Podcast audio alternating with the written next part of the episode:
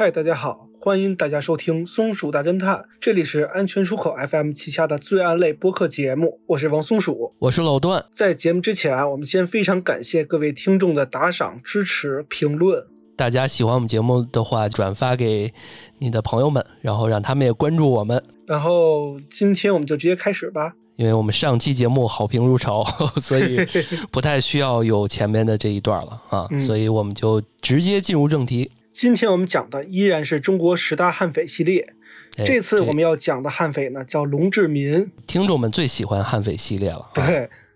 我也会做下去，这十个我都会做完哈。对，一直在催更。那今天是哪位？龙志民，他的案件啊，在当时被称之为共和国第一凶杀案，也有被称之为新中国第一大案的，这也是一个狠主啊。嗯，这龙志民在一九八三到八五年之间，这短短的三年之间啊，虐杀了四十八个人，而且其中跟之前不一样的是，他没有任何的高智商犯罪。也没有任何的反侦查意识，就没有跑路那一块儿，并且呢，他采用的杀人手法非常的简单，甚至杀完人就整齐的摆放在自家的萝卜地里，那个菜窖你知道吧？就原来，呃，农村会有一个地窖，里头去买一些冬天的腌菜啊、萝卜啊、白菜之类的。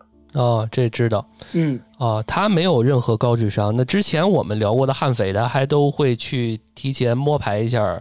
这就是找找点儿什么的，对对对，嗯，他就是一个主打一个直接吧，而且这个龙志民啊，他在落网之后，甚至还在法庭之上放出狂言，说我这是在为国家除害。哎呦，这怎么说？咱们之前就是聊的那两期悍匪啊，是不是动机基本上都是为了财？对，那为什么龙志民要杀那么多人，还说为国家除害呢？首先，我们先来聊聊龙志民这个人吧。好。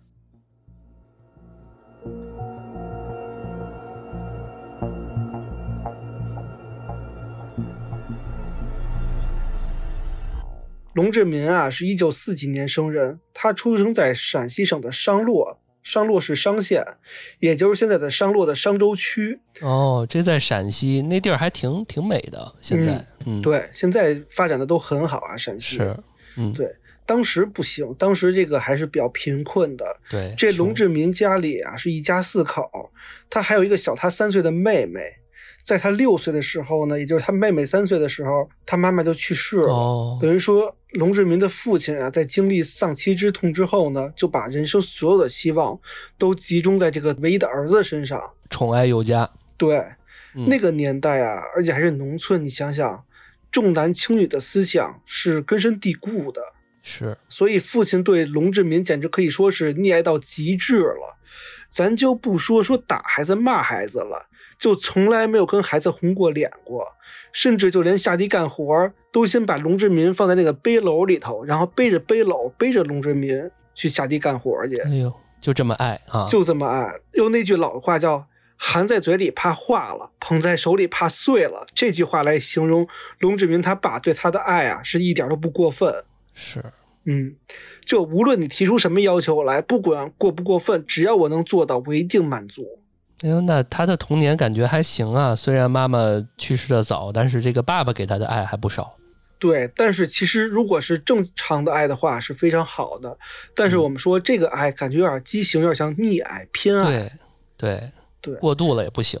从小受宠爱习惯了的龙志民啊，在到了上学年龄之后，过得就不是那么如意了。怎么说呢？你想啊，你在家里有人惯着你，去了学校，这同学老师可不会惯着你，对吧？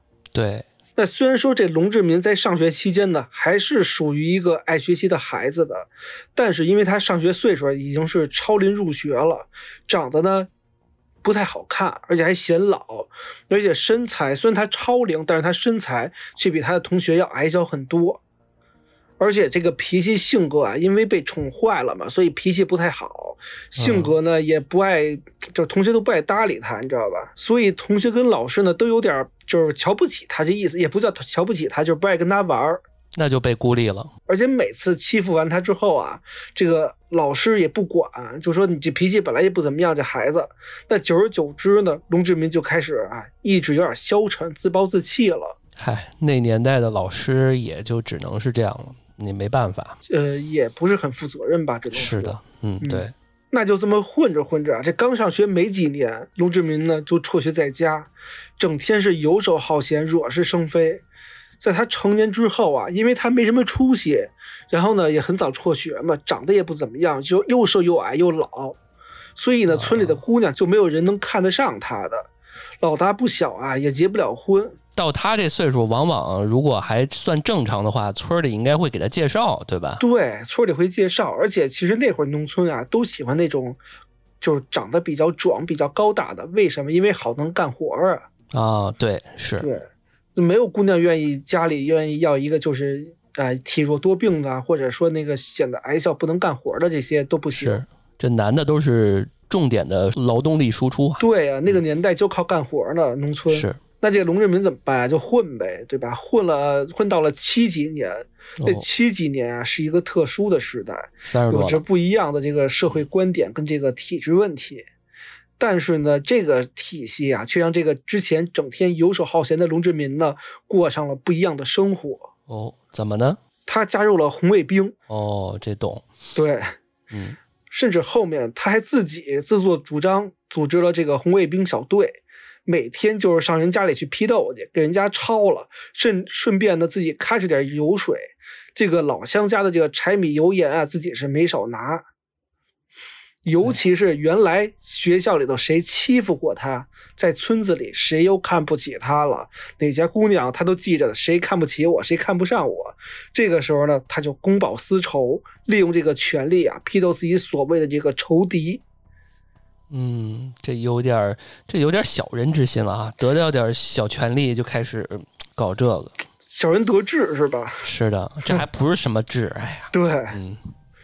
但是呢，好景不长，正当龙志民以为所谓的自己咸鱼翻身的时候呢，这个时候他算是掌握了这个村的这个一些小权利吧。嗯，这个时候村子成立了革命委员会。哦，这是什么是革命委员会呢？这个跟大家就普及一下啊，就是革委会是什么意思？说白了就是文革，可以理解为文革时期的人大。革委会一成立，第一件事情呢，就是要治理这个龙志民的这个浑水摸鱼、非官方的违法组织行为。那肯定的。对，这个官方的都在了嘛，那第一时间呢，就是解散龙志民的这个红卫兵小队，就连龙志民自己都差点成为这个批斗对象。哦，他还相当于躲过一劫。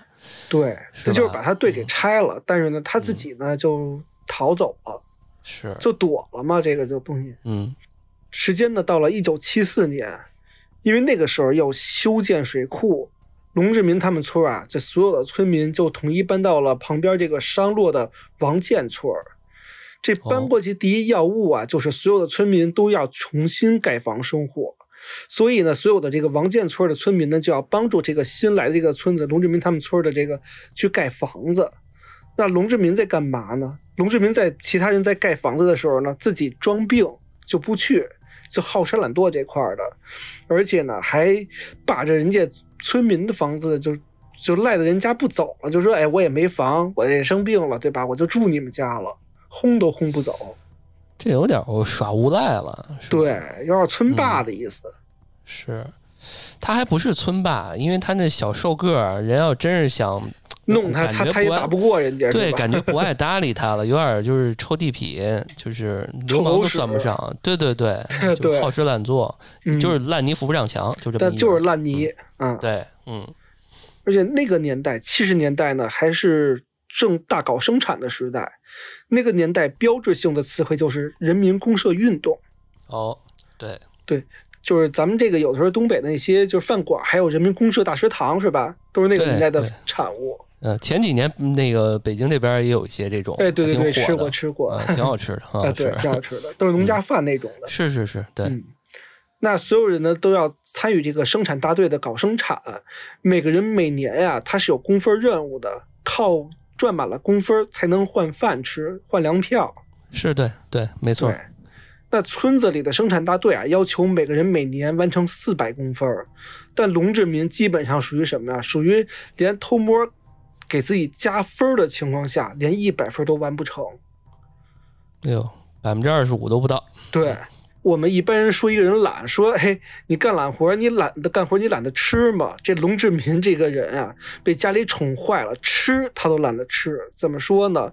这龙志民连生产大队分的食物都懒得去拿，每次分完之后他不去，怎么着呢？就非得让生产队送到他家里头去。哎，我不管你要是不管我，我就去你家里闹。哎呦，这真是，哎呀，太就是又油滑，然后还又又懒。对，还还馋，您他要不去不不拿，他不他有点傲骨，他不吃嘛，对吧？我不吃，对吧？他就是那种无赖嘛，就是。对，那我也敬他，敬他是条汉子。他要是真不吃，嗯，这奸懒馋花坏这个人。那说到坏啊，一九七七年，龙志民呢在街边闲逛的时候呢，发现一个女同志。之前他就发现这女同志之前从来没有见过，一看呢就感觉哎，不是本村的人吧。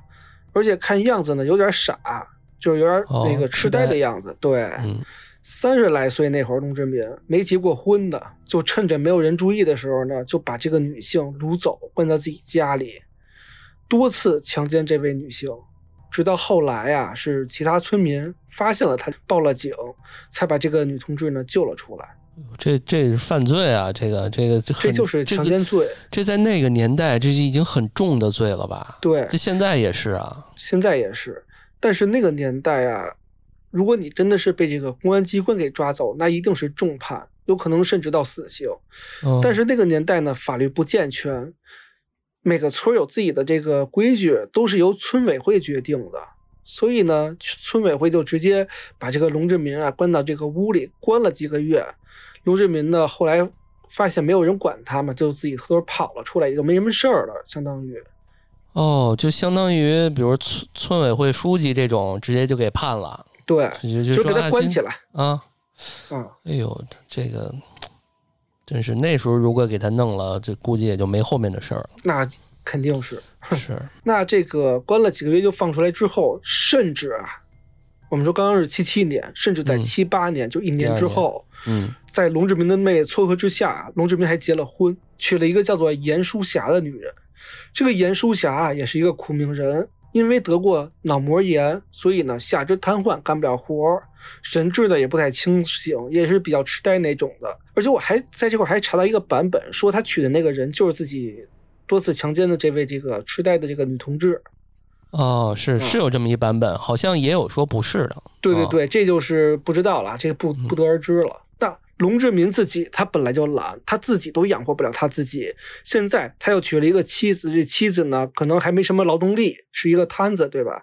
那这生活啊是难上加难，就更别提说俩人后面还生了一个女儿啊，还生孩子了啊，生孩子了。那他这结婚生子是不是稍微得能振奋振奋啊？好好工作工作。但他是一烂泥，扶不上墙啊！他怎么办呢？他就只能只剩下找生产队借钱过日子。这前前后后加起来，欠了生产队大概一百八十多块钱没还。哎呦，那个年代一百八十块能过一年，能过一年吧？对，相当于这一年什么都没干吧？我记得那几年七几年好像才十块钱，都算是挺多的了。对，八块钱。啊，对啊，嗯。哟，这生产队怎么还会借他呢？是那个年代，那你不管我，我就去你闹去，就先支呗，就是就相当于支工分似的，跟啊，哦，反正一个村子的你不管就饿死了。是，嗯，也对，嗯。而且因为这个龙志民性格孤僻，越来越混蛋，本身呢也不算什么一老实人，又偷又摸的，所以同村的这个邻居啊、乡亲啊，都跟他断绝了来往，这日子过得是越来越次。直到一九八二年，就因为一件事情，彻底改变了龙之民的生活。哦，具体什么事儿呢？八二年有一个制度叫做家庭联产承包制，家庭联产承包制呢，就代替了这个人民公社化运动。这意味着什么？就意味着说，说白了啊，就是取消大锅饭了。那龙志民呢，就不可能再靠着混大锅饭过日子了，就更凭本事，以家庭为单位，更各凭本事的去过日子，去奔生活了。就是说，你们家，比如你们家承包你们家这一亩三分地儿，然后呢，一部分钱你归国家，归归这个政府，另外一部分钱自己捞着自己干，就这种这种家以家庭为单位的承包，对，相当于这样。那但是龙志民不行啊，他本来就好吃懒惰，他还是一个贫困家庭，嗯，他遇到这种不能混大锅饭的日子呢，他就没办法了，慢慢的就堕入了万丈深渊。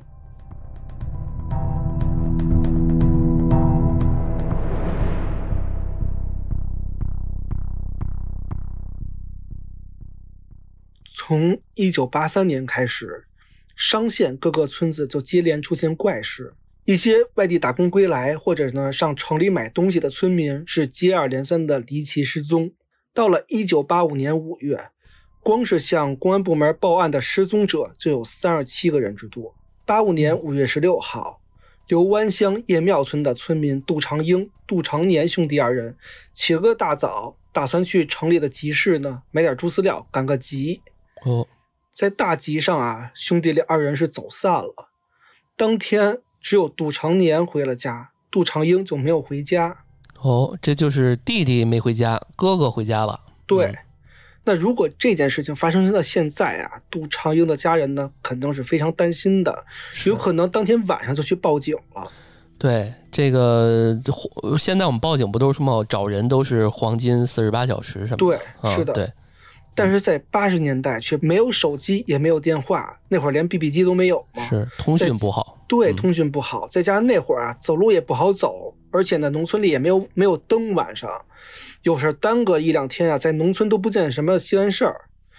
就你说，没准碰巧遇见一个熟人，到人家里去喝两杯，串个门，睡一宿，甚至说什么就是遇见一些老主顾啊，我帮个农忙啊，对吧？打个短工，在住人家干一两天。这都是正常事儿，所以杜长英家人一开始啊，并没有特别的着急，因为可能到了第二天、第三天、第四天他就回来了呢。但是啊，就到了五六天以后，这家人还是没有等到杜长英的消息，这家里人就急着急了。从十六号走丢的啊，到五月二十七号，十一天，哎呦，两周，对，就就开始找呗，就就报警找，然后呢？刚开始是找警察，警察呢也是说，哎，我们给你记录下来，然后呢你就回家等信儿去吧。那这没办法，警察不管自己家里人找呗。那这个哥哥杜长年就非常着急，就是每村挨村挨户的去找。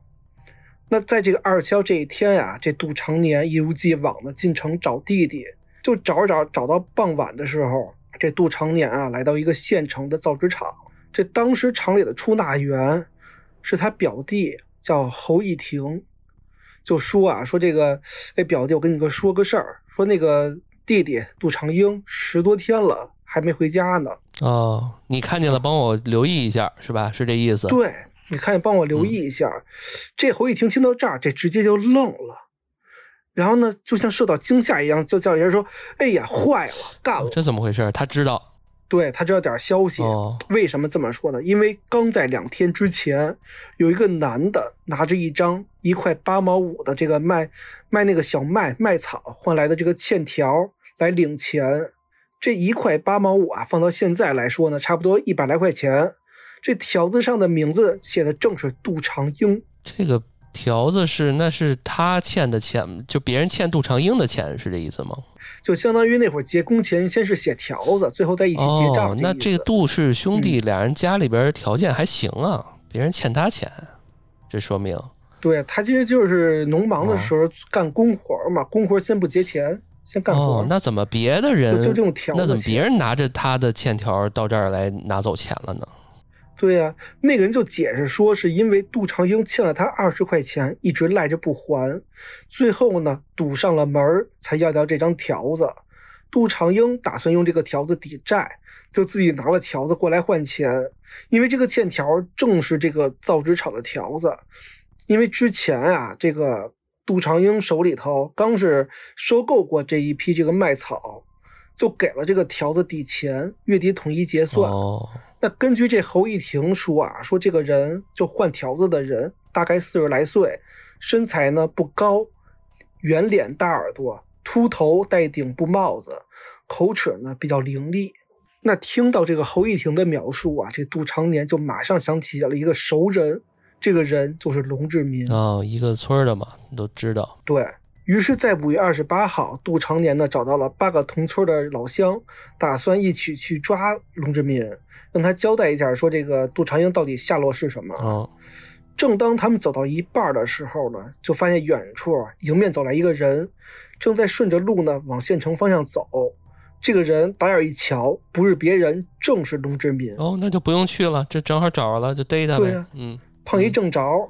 这杜这杜长年啊，看到龙志民呢，并没有着急抓人，而是让其他人说：“你们先盯好了他，因为什么呀？他不确定那个借钱的人呢，到底是不是龙志民，对吧？因为他说空口无凭啊，所以呢，自己啊先去造纸厂找后一庭确定，拉着这个表弟啊到了现场确认。这表弟一看，这矮个子正是这个龙志民，正是那天借借条的人，这对上号了。嗯，对。但是呢，杜长年啊也没有动粗，他先是想说服他，就说：“哎，你跟我去公安局吧，或者你告诉我这个杜长英你到底放哪儿去了，我们找到也行，我也不跟你这计较。”结果龙志民呢嘴硬，死活是不说，搞得杜长年也没办法了，怎么办呀？只能是捆，给他绑到局子里。正当这杜长年一行人绑着龙志民往这个公安局走。路过这个长途汽车站的时候呢，这龙志民啊也算是有有歪招。他看见这汽车站人不是多嘛，他就突然躺倒在地，就这样说：“来人呐，救命啊！我到底做错了什么？你要绑架我？”这好多人就围着了，说：“那怎么着？绑架人是吧？就别走。”撒泼了，这就好多人过来这围观来了，说：“哎呀，有人绑架了是吧？这叫警察吧？”啊，他就是引起这个所谓的这注意，注意，然后把这个场面变得混乱。嗯，对他好跑啊。那正当这个热闹着的时候呢，人群中挤出来一个人。这个人看起来啊，岁数不大，二十来岁吧，皮肤呢黝黑，也是一个村民。这个人出来就说：“说好小子，这个人就是龙志民吧？我们也正在找他呢。哎，你先帮我看着点他，别让这孙子跑了。我马上叫人，咱们一起把他绑到警察局。”哎呦，这是又杀出一位。这位是谁呀？对，感觉跟他也有点过节。其实除了杜长英啊，龙志民也跟另外一起失踪案有关。怎么说呢？在八五年二月十号，商县一个村的村支部副书记，也是一名复员军人的江三河，正在与三个老乡啊这个外出务工，同伴的返乡。因为二月十号马上春节了嘛，那就走到了这个西关长途汽车站附近，这个发现龙志民。当时龙志民就在这儿吆喝说：“哎，我这儿缺一个人手，去给我们家两天挖一个猪圈，一天呢给五块钱，不少。对，这钱不少啊。那根据江三和老乡说啊，说因为当时马上要过年了，他们呢都想早点回家，而且再加上龙志民只想要一个工人，因此呢只有江三和跟他们走了。然后从此以后，江三和就失踪了。”哦，那刚刚半路杀出来那人应该就是江三河的家人啊。家人对，家人等了好几天呢，也是不见江三河回来，就赶紧去报案了。结果这个派出所也是两次向派出所反映，都杳无音讯。没办法了，江三河的家人呢就问过了同行返乡的人，就组织人正在找龙志民呢。没想到就在这个汽车站碰到了龙志民。原来是这么回事儿，嗯嗯。那同样是寻亲的两队人马啊，汇合之后呢，就一起绑着这个龙志民又走了一段路。结果龙志民还想故技重施，再一次躺到地上就坐地炮了，不起来，死活不起来。那对赖着不走，那没办法呀。这寻亲队伍啊，留两批人马，一批呢原地看着龙志民，另外一批，哎，我去警察局，我去请警察过来抓你行不行？对我弄不了你，我请警察过来抓你。对吧？嗯，对，一来一去呢，折腾到了晚上七点，这个县公安局呢才正式将龙志民收押候审。五月二十九号，警察审了一晚上，这龙志民是什么都不说呀。那没办法，警察只能等到第二天一大早呢，派人去龙志民家里搜一搜，看看到底有没有线索。这个挺好的，嗯，就是人不说，我去你家里边搜搜呗，反正家就在那儿，搜证呗。对呀，警察在线。说到这儿，我先跟大家说一说龙志民他们家什么样儿。他们家啊建在一个村口的土坡上面，是一个土坯房，房子是坐南朝北，南边啊是一大片耕地，耕地再往前走两步啊就是公路了。距离龙志民他们家呢差不多有三十来米吧，中间的没有任何东西遮挡视线，是一块平地。那房子的西边呢是厕所跟那个之前盖那猪圈。呃，差不多有半人来高的一个土墙是围着一个厕所的。再往东边呢，挨着的是邻居家了。除此之外呢，这个院子后面还有一条土路，这土路啊呈这个 V 字形。怎么说呢？就是相当于一边连着这个公路，从公路 A 来到龙志民他们家后边，然后绕了一圈拐过去，再拐到村子里。是这么个构造。嗯，对，加一个加减，等于相当于这猪圈也做好了，是吧？啊，对，相当于猪圈是挖好。合着给人家干完活了，这哎呀人也没了。嗯，对，相当于江三河是给人家干活了的。是。但这个警方啊。找到了龙志明家的院子里呢，先走进去就发现这有点奇怪，因为这院子的土地走起来是有点凹凸不平的，就像是什么呀？像是重新挖开又填平的那种感觉。哦，至少动过土呗。嗯，对，动过土。那继续往前走，推门而入呢，首先迎面扑来的是一股恶臭，可以说是臭气熏天。是不是他弄的那个萝卜呀？臭萝卜味儿是吧？对啊，家里呢也没有通电，也没有灯，是昏昏暗暗的。当时进去这个刑警队的队长呢叫王厚成，这个王队啊就顺着门往里瞅，门外不是有光吗？顺着光往里看呢，勉强能看个明白。发现他进门的地方啊是一客厅，客厅左右各有一个房间。客厅左侧啊这个通着通向楼上是二层，有一个阁楼，是有一个小梯子的。这个梯子不是那种旋转楼梯，是那种就是直着那种小的木梯子，敢往上爬的那种。够破的啊，对，非常破旧啊。但是呢，梯子上有一些奇怪的痕迹，是红紫色的斑点。这甭说了，这就是血呗。以这个王队多年老刑警的经验来看啊，这紫色斑点有点特别像这个风干了之后的血迹。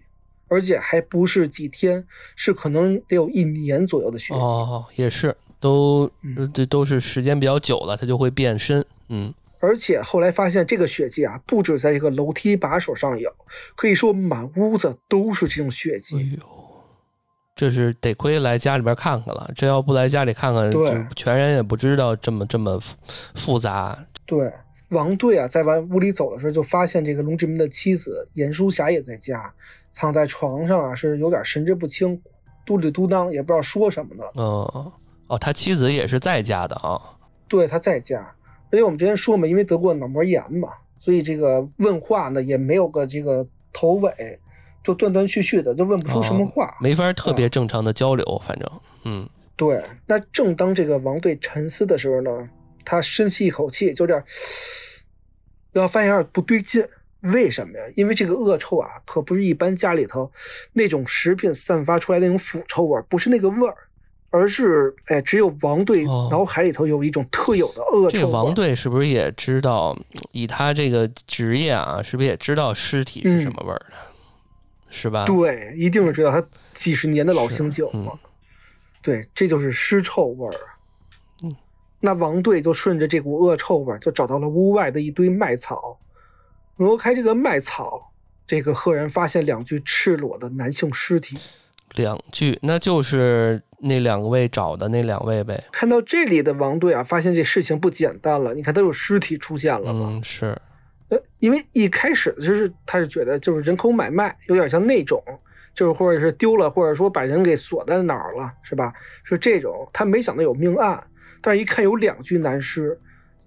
这个场景啊，他就只能是赶紧呼叫总队，叫更多的人手来现场支援吧，彻底搜查他们家，封锁现场啊，这这是大事儿了啊！对，封锁现场。那等到第二轮搜查的时候呢，这王队啊就想把龙志民家里的大门从里头往外完全给推开，这样呢方便进车进人嘛。结果一推不要紧，发现门推不动，还弹回来了。这说明什么？说明后面有东西呗。是。那把门翻过来一看，哎呀，又是一个草堆。这草堆上面也是血迹斑斑，散发着恶臭。那别说了，把这草堆拿开一看，里面藏着一个架子车，这个车轮上面呢有一个半透明的化肥袋子。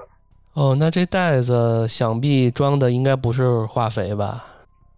对，这袋子里装的并不是化肥，是一具女性的裸尸。哎呦！警方第一时间呢就赶紧对这三具尸体进行了尸检。发现两具男尸的死亡时间呢，分别超过了四天和十天，而这个化肥袋中的女尸的死亡时间呢，则是在三四天之前。那也就是这两个案件以外，他还有别的事儿。对，那警方啊，就先找来了杜长英跟江三河的家属，对遗体呢进行了辨认。结果啊，有一具男尸是属于杜长英的，可另外一具尸体却不是江三河啊。那除了刚刚那个女尸以外，还有别人？还有别人？这就说明至少有四个人了啊！这结果就是，这结果可能是一起连环杀人案，至少是四个人吧？受害者。这已经发现就这么多了。而且警方在村子里走访调查的时候，有个信息呢，就引起了他们的注意。村民反映说，龙志民家门口啊，原来是个萝卜窖，不知道为什么被填平了，现在呢还种上了白菜。听到这儿，这个王队就反应过来了，赶紧安排人手呢，把地窖挖开。结果果不其然，没挖几下，又发现红色的液体啊，就往外渗。那这又是最近放的犯的案，这肯定是一一戳就能血出来，那肯定是不是特别老的尸体了。对，再往下挖，就发现这是一个长三米、宽两米的浅坑，坑上面堆满了这个玉米叶跟玉米杆儿。当警方啊把最后一个玉米杆掀开的时候呢，洞里的情形，所有在场的人都沉默了。就哪怕是当了半辈子刑警的王队，看到眼前这个坑，也觉得浑身冒冷汗。怎么说呢？这个仅仅两米深的浅坑里头，足足有八九具尸体，而且还都没有穿衣服，都是裸尸。这些尸体被整整齐齐地排列在坑内，横竖交错，而从尸体的缝隙看进去，甚至下面竟然还有好几层的尸体。它还不是一层，它就是……哎呀，我操！他这个，他这杀了多少人？这不止八九具吧？不止，第一层就八九具。因为我知道这个，这个就是我因为在老家里面也有那个萝卜窖嘛，我大概知道多大。啊，得有几平米。他要是只是八九具的话，应该就是平平铺就够了。就他肯定，他如果能摞起来，那就至少很多，还有很多。嗯，是。我操，这个看到这儿啊，这个级别显然不是这个县县级的刑侦支队能办的事儿了。这王队啊，第一时间又往上报，报到了这个陕西省公安厅。因为在那个年代啊，这个尸体数量绝对是省级以上的大案要案了，之前从来没有过。那到了晚上七点多，省公安的人来了，一辆辆是军车往里开，开进了村子。武警大队调用了一个排的警力，都是真枪实弹啊，来到现场进行封锁，还直接架起了无线电话，方便这个联系。武警大队对龙志民家门口。的埋尸坑跟埋尸的地点、尸体都进行了清理记录，尸检工作呢整整持续了两天，直到五月三十一号的上午十一点才结束。经过刑侦人员的清点，坑里面一共发现了三十三具遗体。我操，三十多人！这些，嗯，我去，三十三具。我去，就是刚刚没来这么多人之前，也就十具。这有三倍的量往上增，我去，太可怕了！你很难想象，在那个年代，一个普普通通的村民里头家里会埋着这么那年代那些小地方啊，有些那村儿才百来人儿。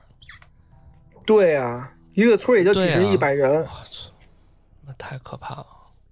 相当于有半个小半个村的人。这是多少个家庭啊？嗯，但这还不是龙志民案的全部受害者。还有，在半个小时以后，警方在龙志民家猪圈那一块儿发现了第二个埋尸坑，坑长两米，宽一米，深一米一点五米，又埋着八具遗体，遗体排列的方式跟萝卜窖坑一模一样，落着。六月五号。警方在他们家厕所土墙外面的五十厘米左右地方又发现了一个小坑，坑里面就剩遗骨了。这是很早之前的了呗。对，是最早的一个坑了。这里又有几具遗体。至此，警方在龙志民家里头一共发现了三个坑，一共发现了四十八具受害者遗体，其中三十一具是男性遗体，十七具是女性遗体，并且所有遗体全身全部赤裸。嗯，就是他们的衣服应该是被处理掉了，嗯，烧了或者怎么着。而且在龙志明他们家里，警方搜出了十五张存折，一共加起来你才多少钱？才五百七十三元。嗯，是也不多呀。关键是他不，他是纯杀人。那会儿还不通钱的，八八零年前后，这粮票九十一点五斤，这粮票倒是够。嗯。手表四块，还有各种物证一千零一十一件。不是，我就在想，刚刚你不说这些，最后搜出来这些东西，我就在想，他他不图财，就没有那么的图财啊。就是感觉，你要说他就是图财，这么多人，他应该有一点儿方向，说，哎呀，这有钱，这什么？就是最后貌似这这些数也没有那么的，比起他杀的这些人的数量。他图啥呢？他就就是纯杀人、虐杀，其实也不是。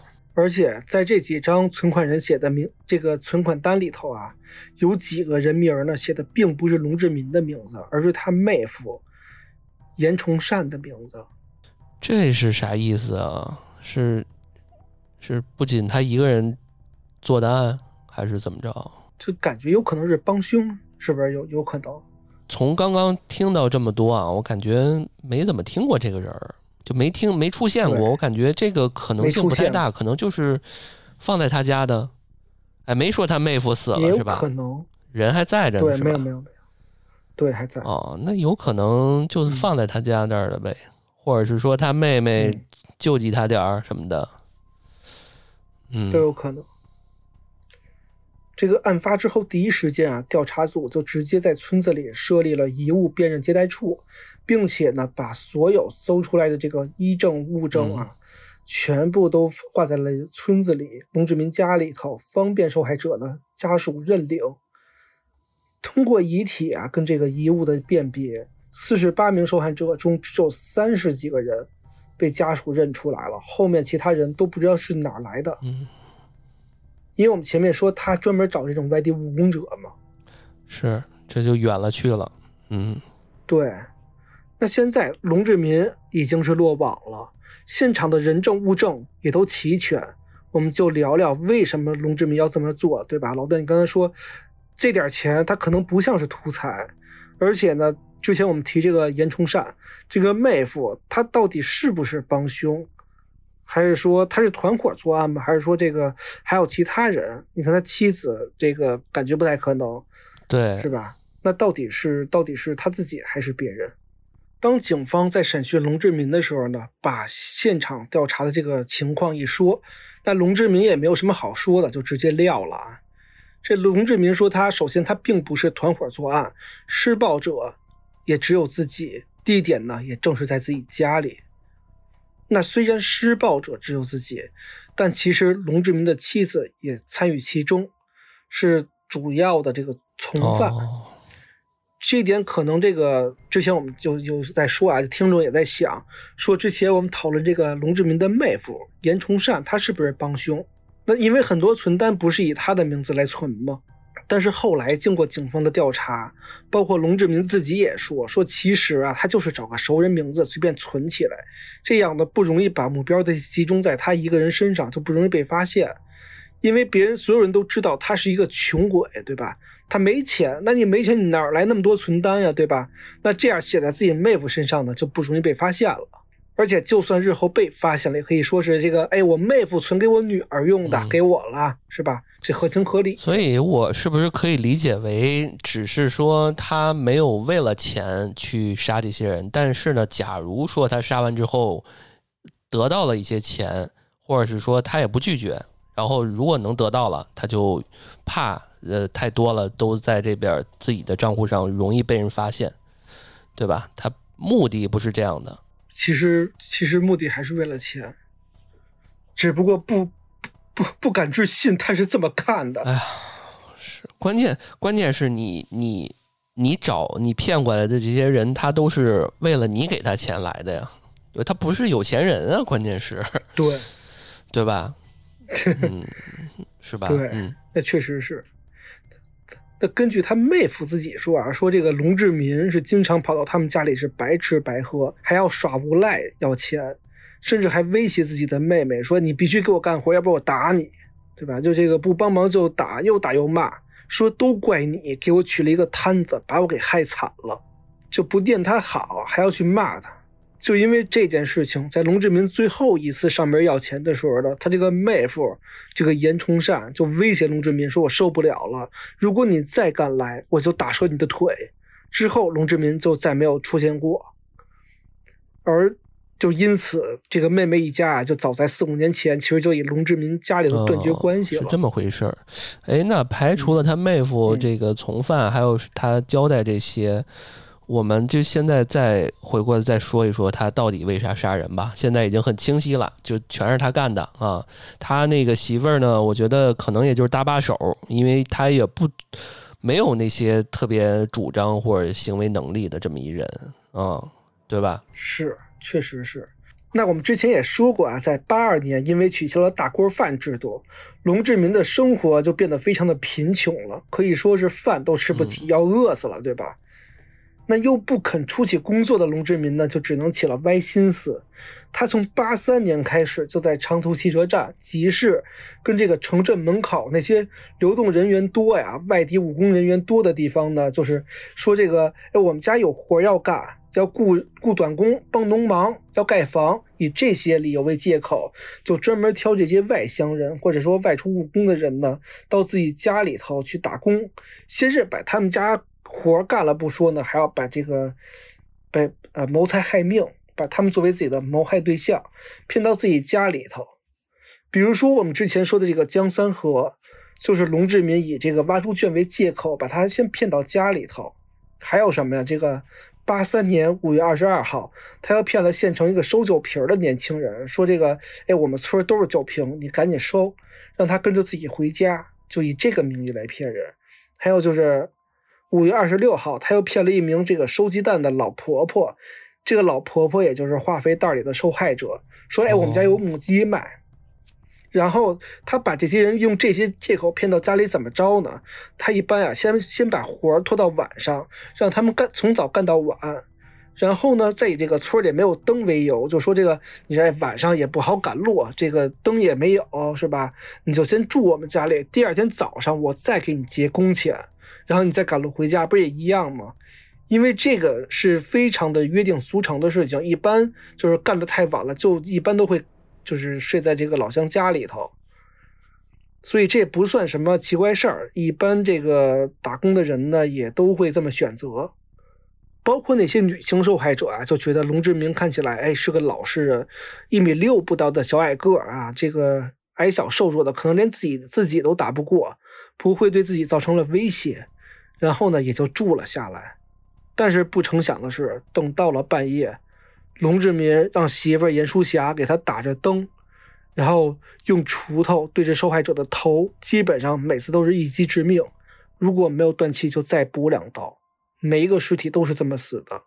杀完了人，就让媳妇严淑霞把受害者的衣服全脱了，所有的财物搜刮干净，就连长头发也都要剪掉，收集到床底下。然后趁着天黑，把尸体埋在事先挖好的坑里，再盖上麦秸秆叶子，最后铺上一层土。刚开始做的时候呢，龙志民还是比较收敛的，害怕被发现。后面呢，越做越嚣张，发现警察也没找上门，再加上同村的人呢，早就跟他断绝了来往，根本就没有人关注他。因此，龙志民就越来越肆无忌惮。到了一九八五年，仅仅在这一年的时间里头，龙志民就杀了三十六个人，只有两个人有幸逃脱。哦，还有还有逃脱的。第一个人啊，叫做这个是赵村人，叫勺根儿。他是怎么从恶魔手里头逃脱的呢？就是在一九八四年那个秋天，秋忙的时候呢，这龙志民就说：“哎，我们家秋收了，你来我们家有点活干。干完了呢，你就在我家里头看电影。”我心我也不知道怎么看啊，他们家也没电视，奇怪。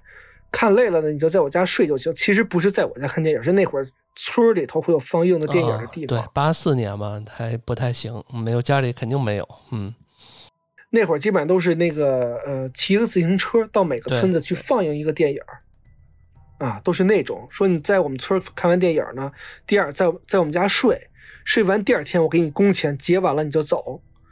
但是呢，在晚上睡觉的时候，这少根一看，你们家床怎么那么脏啊？又脏又臭，而且总感觉这床底下还有一股奇怪的味道，一股这个之前没有闻过的这种腐烂的恶臭味儿。就因为嫌龙志民家里又脏又臭，少根啊就抽了一晚上的烟也没睡着。那自然，龙志民一看少根没睡着嘛，也就没机会下手了。这少根也算是有幸逃脱哦，这种也算是万幸了，因为他不是那种杀人未遂，他是的压根儿也没有俩都没敢动手，对，没敢动手。当然了，这种方式也助长了他到后面，因为他没有发现啊，对吧？对，确实是。因为这龙志民他身材矮小嘛，他就只能等着说是这个人睡着了，要不然他肯定打不过人家。还有一个是什么呀？是一个刘河村村民叫庆娃，龙志民找庆娃说：“说我这有个活儿，哎，给我挖个这个地窖，我藏萝卜用，也就是那个萝卜窖。挖完了呢，我给你粮票啊，地用啊。没想到这庆娃挖着挖着啊，挖出一块人骨头，是一块人头的头骨。哎呦！”然后就问龙志民说：“哎，你家里的底下怎么还埋着人呢？”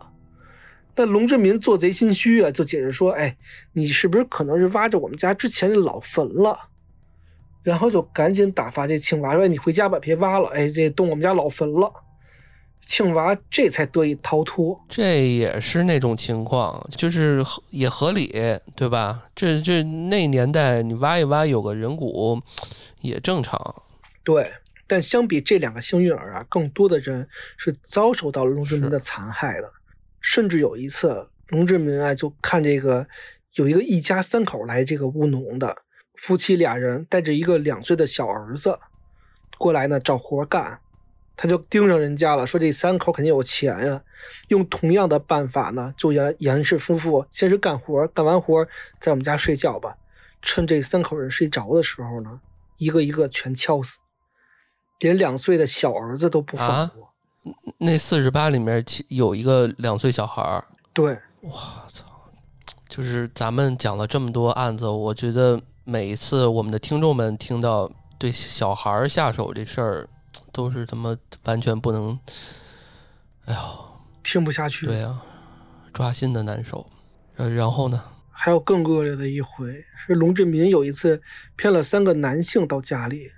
也是三个这个务农的这个男工，他看到三个人呢都比自己高大又强壮，就先诱使三个人跟自己的妻子严淑霞发生关系，趁他们仨精疲力尽之后，再挨个痛下杀手。操，这自己的媳妇儿，相当于这个畜生就是为了图财害命，甚至利用自己神志不清的妻子作为工具。以上啊是这个龙志明交代的部分犯案经过跟他的作案动机，也是考虑到大部分听众的感受呢，我没有把全部说出来。有一些残忍的情节呢，我还是没有讲的，甚至很多警方是为了照顾受害者家属也不愿意爆出来的。我只能说，这个畜生其实是有强奸以及奸尸行为的。这十七具女尸基本上都遭受了这种行为的虐待。对，因为他在埋这些尸体的时候，其中最后发现那个，他是只能放一个人的大小，但是它深度很深，所以所有的人都是落着的。我操，这个就是太太可怕了！就是在他心目中，这个在他心里边，这些人命啊，就是根本就一文不值，一文不值。他这个奸尸跟这个强奸行为，其实是他童年的这个扭曲的阴影，因为他小时候又因为矮小被欺负，然后又因为他成年之后，很多人因为矮小不跟他成亲，还去取笑他。当然了，我觉得身高这些东西是你天生给的。有些人出生还残疾呢，他也能靠自己的一些毅力去过好这一生，自强不息。对，就是这种年少时发生的一些什么童年的一些阴影啊什么，我们也讲了很多案件，都包括这种情况。我们不能把这个完全怪在这上这事儿上。当然，对，嗯。而且在审讯过程当中啊，当警察一再追问龙志民说：“哎，你是不是就只有这五百七十五百七十三块钱？除此之外，你还有没有其他赃款？”因为警察也不相信，说你杀了这么多人，为了五百块钱，你图什么？是啊，就这么多人，你不是不得万八块的？我我如果我是警察，我我都会认为说你是不是还有别的赃款藏着呢？对啊，对吧？龙志明回答说：“你也不用再问了，就那五百七十三块钱，我杀人也不只是图钱啊，我是为国家除害啊。这些人不都是从认认真真的从外地过来打工的？”在在工作的人吗，对啊。他说：“我还有三不杀：一不杀科研人员，二不杀国家干部，三不杀职工工人。我只杀残废，只杀愚昧，只杀无知的傻憨憨。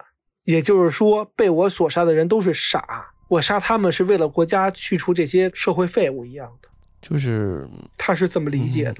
我不太能理，你是这么理解的？这这一块儿，就是科研人员、国家干部这些，你他认为这些人是对国家有贡献的。说就是你想别的人你们都不行，就国家没贡献，你们就得死，是这意思？是这意思。但是你说 说去那啥的，你想杀人家也不可能给你这个，你也接触不到啊。关键是他他可能有一种就是曾经，因为他小学之前不是学习还可以嘛。啊，因为我我我们也做了一些功课，我听说还是在什么小时候借着月光读书，是吧？对对对，还是挺刻苦。对，然后因为可能家庭条件各方面原因，然后小时候被歧视啊什么的，可能就一蹶不振了。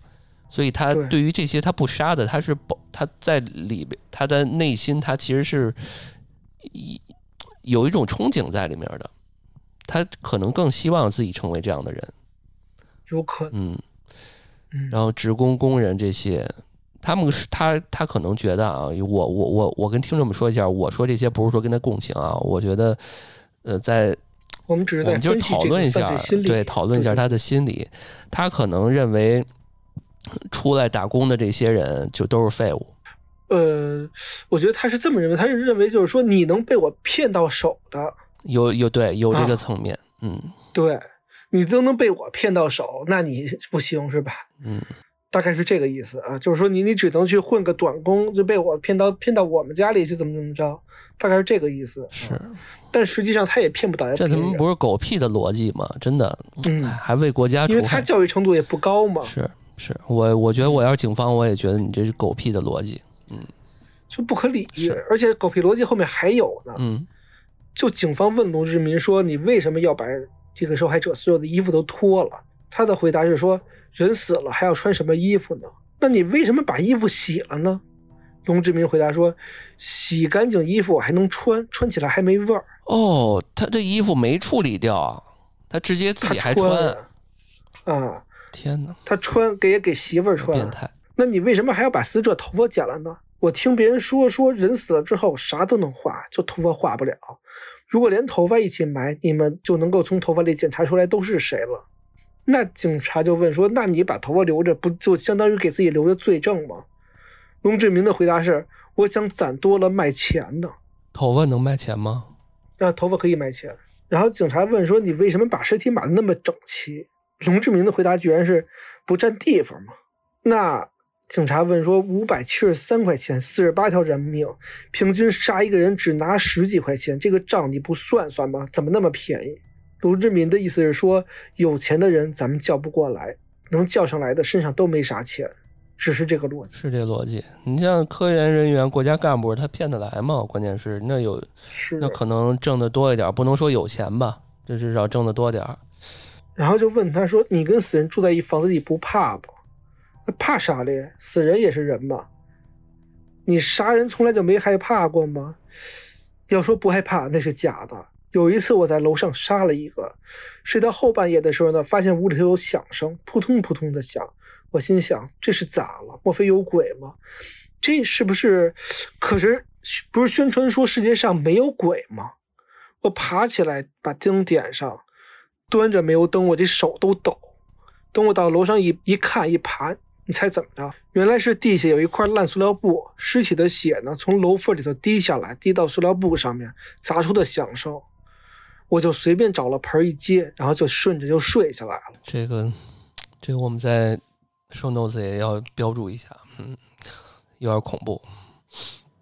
就杀完人可以安然就睡在人身上，就是这些人的人命在他心里边就完全不值一提，就是死人嘛，就是。那陕西省公安厅和地县刑事技术人员反复对现场进行了勘查。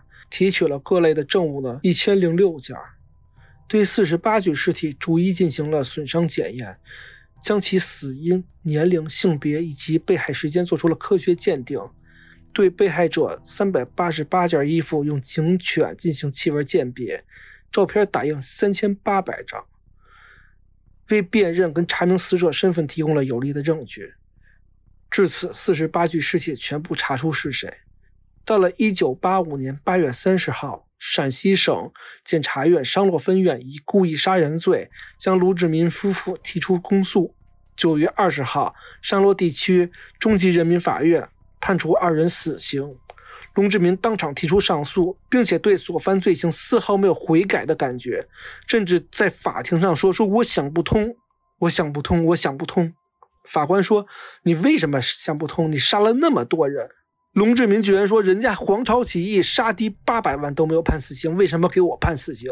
他是这个逻辑。那他们能一样吗？关键是，那个我想不通。我想起劳荣枝了。是我不服，我不服那个啊！我不服啊！陕西省高级人民法院最终驳回了他的上诉，维持一审判决。九月二十七号，龙志明跟妻子严淑霞二人被处枪决。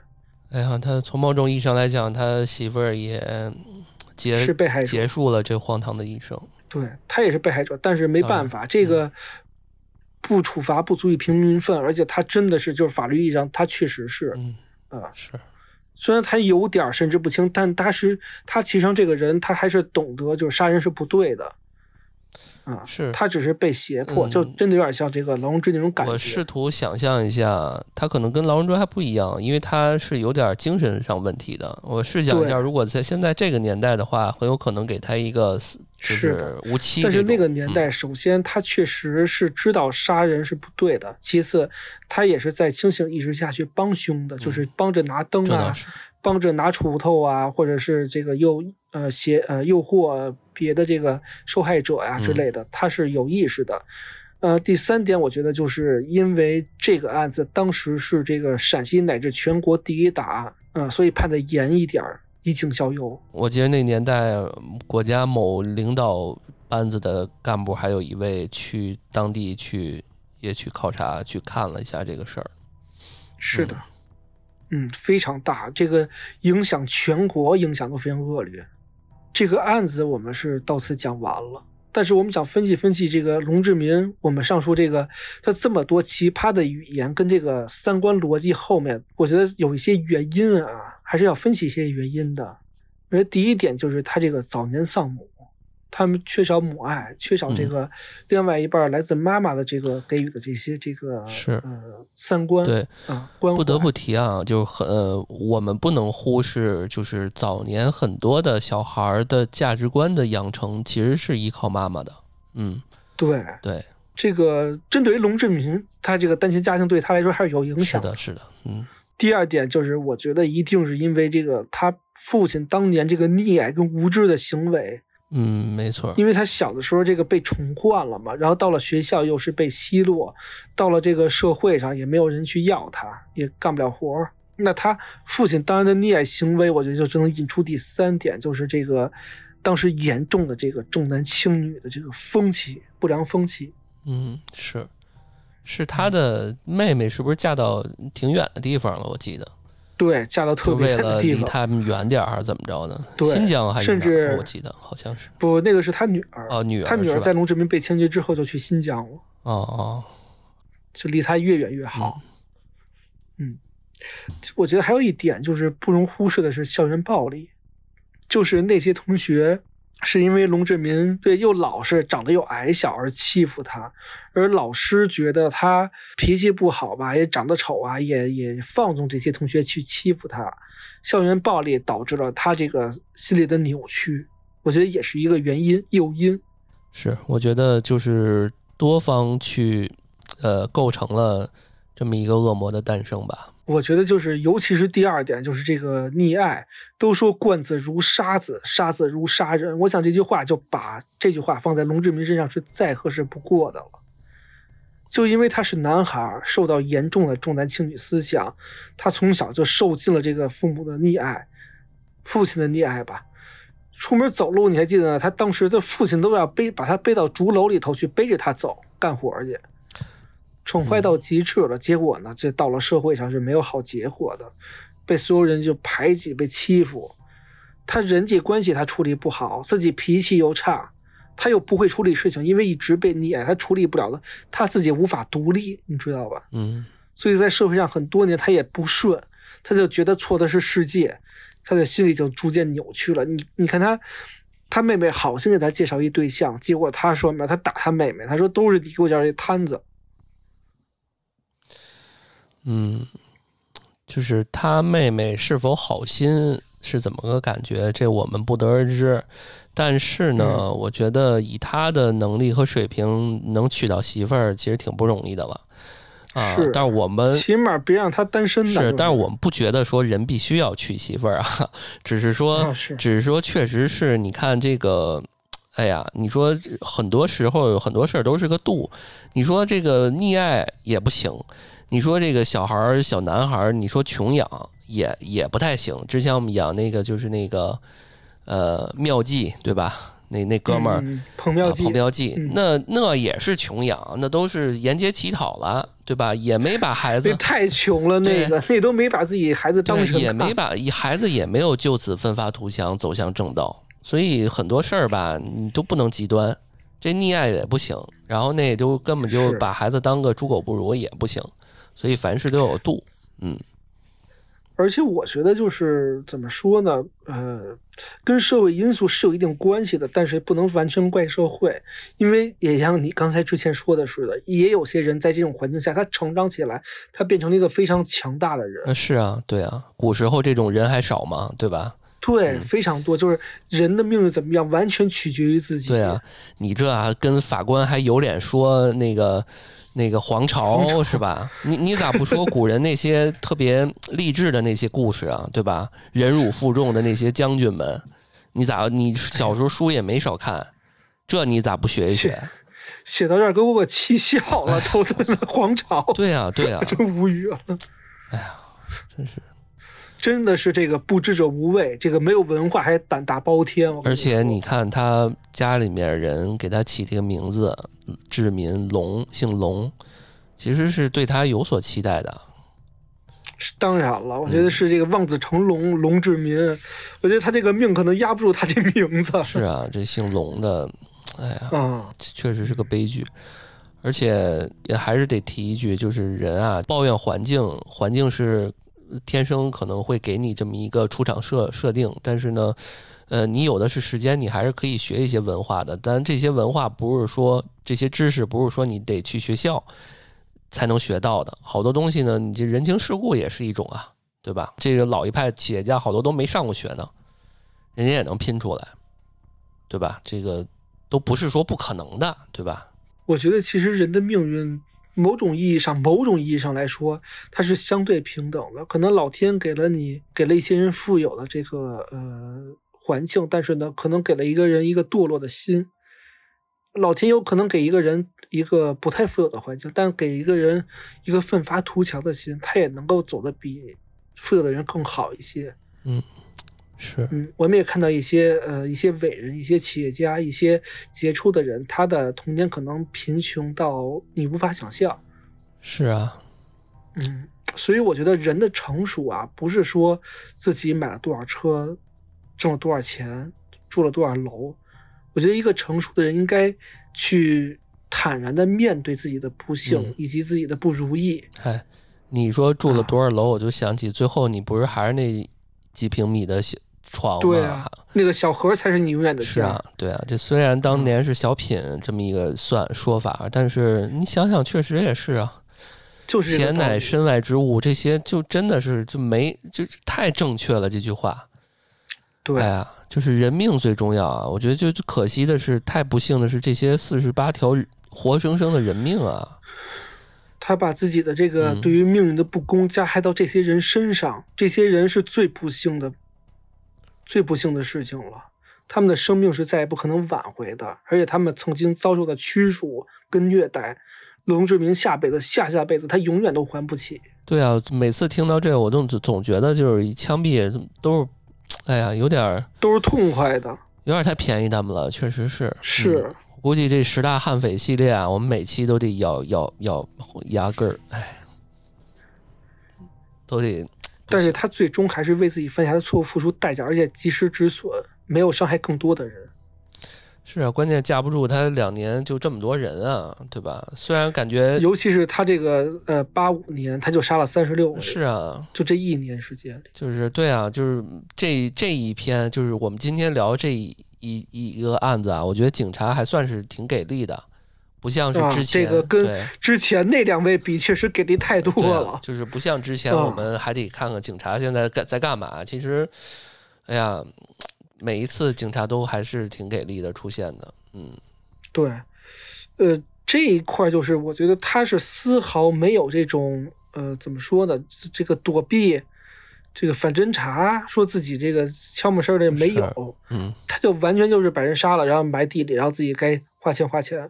对，因为他的这所谓的人缘处的让大家觉得他太普通了，太跟透明一样。而且，呃，在这过程中，即使他有点凶相，大家也都远离他，所以好多事儿倒给他成为了他的这个挡挡箭牌。伪装，对，对，嗯，嗯，唉，这个案子到现在已经过去了将近四十年了，但是在龙志民这个人身上，我觉得有人性中无私的爱，比如说他爸对他的爱是绝对无私的，嗯。因为这个爱，但是这个爱是溺爱，引发出来人性的恶，这个恶到令人毛骨悚然的恶，由爱生恶。是，但是所幸现在技术啊是越来越发达了，法律也越来越健全了，因为生活环境好了，条件好了，人们的素质呢也在提高。我相信善良的阳光最终会驱散我们每个人身上因为恶而泛起的寒冷。我希望每个人都是善良的人。也，如果法律真的越来越健全，其实那会儿龙志民在强奸的时候，他可能就已经出不来了，就不会有后面这么多事儿了。是的，嗯嗯，不管是十大悍匪系列，还是说我们曾经做过的一些，呃，咱们国内的一些老案子啊，还有那个我们的香港的这种几大十大奇案什么的，搁现在来讲，其实都不太会成为，或者或者很难再发生了。因为确实，我们也要感谢现在科技的一个发达，嗯，和社会的发达。哎呀，嗯。嗯，我还是愿意相信人性是越来越善良的，嗯，相信人性的善。对，我们也希望每一个受到伤害的人灵魂能够安息吧，也希望他们的亲人不再哭泣，希望他们的亲人能过得很好。那今天这一期十大悍匪系列龙志民就到这里了，感谢大家收听啊！也希望大家有什么想法呢，在我们的节目下方去评论点赞。嗯，也欢迎大家打赏，然后大家的每一条评论我们都会看，而且大家评论，我们都会评论，大家评论对我们很重要啊！呃，希望大家不要吝惜自己的这个呃评论啊，动动手指，小手指头，对对对啊。行，那这期节目我们就到这儿，感谢大家，感谢大家收听。这是安全出口 FM 旗下的罪案类播客《松鼠大侦探》，我是王松鼠，我是老段啊，我们下期再见，我们下期再见，拜拜。